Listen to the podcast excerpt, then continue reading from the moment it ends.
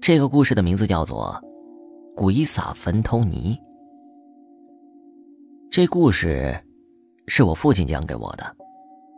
七十年代初期，发生在我们村子。那会儿啊，还是集体的生产制度。老一辈的人非常清楚，在那个年代，大家都是集中劳动，以工分计算分配收入。那会儿我父亲大约十八岁，是村里的机械师傅。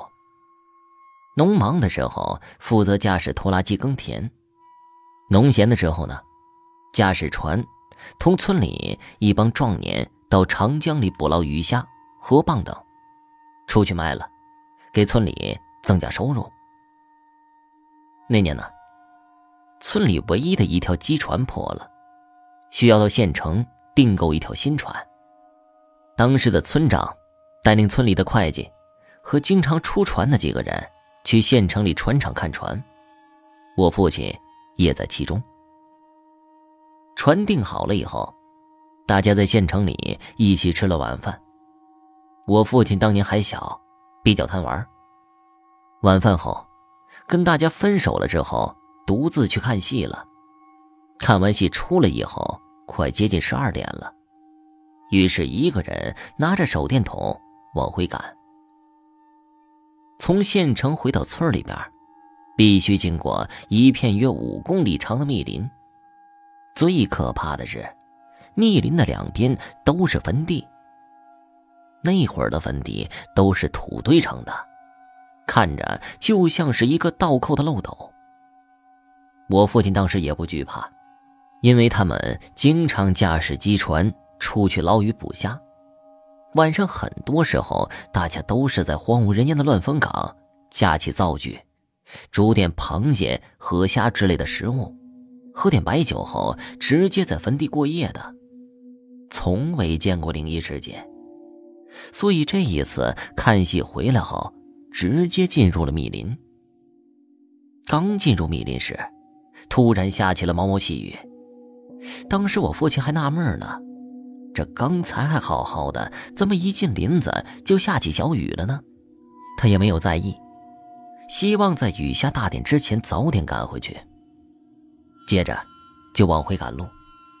突然，好好的手电筒一闪一闪的，忽明忽暗。用手拍了两下之后，就正常了。继续赶路。走着走着，我父亲发现脖子里总是有细细的泥沙，用手抹掉之后，还是感觉有，就好像是有人在用手抓起泥巴往脖子里慢慢的撒。抹了撒，撒了抹，怎么也搞不干净。这时候的手电筒又出毛病了。忽闪忽闪的，我父亲当时就吓坏了，撒腿就往家的方向狂奔。不一会儿，终于是跑出密林了。出了林子后，不远就到村子了。到家之后，我奶奶发现我父亲浑身上下都是汗水，脱掉外衣后，上半身全是细细的泥巴。这种泥巴只有坟地才有。后来我父亲。讲了他的遭遇。村里的老人说，是遇上鬼撒泥了，还好遇见的是善良的鬼魂，只是捉弄一下我父亲而已。若是遇见恶鬼，估计再也出不了密林了。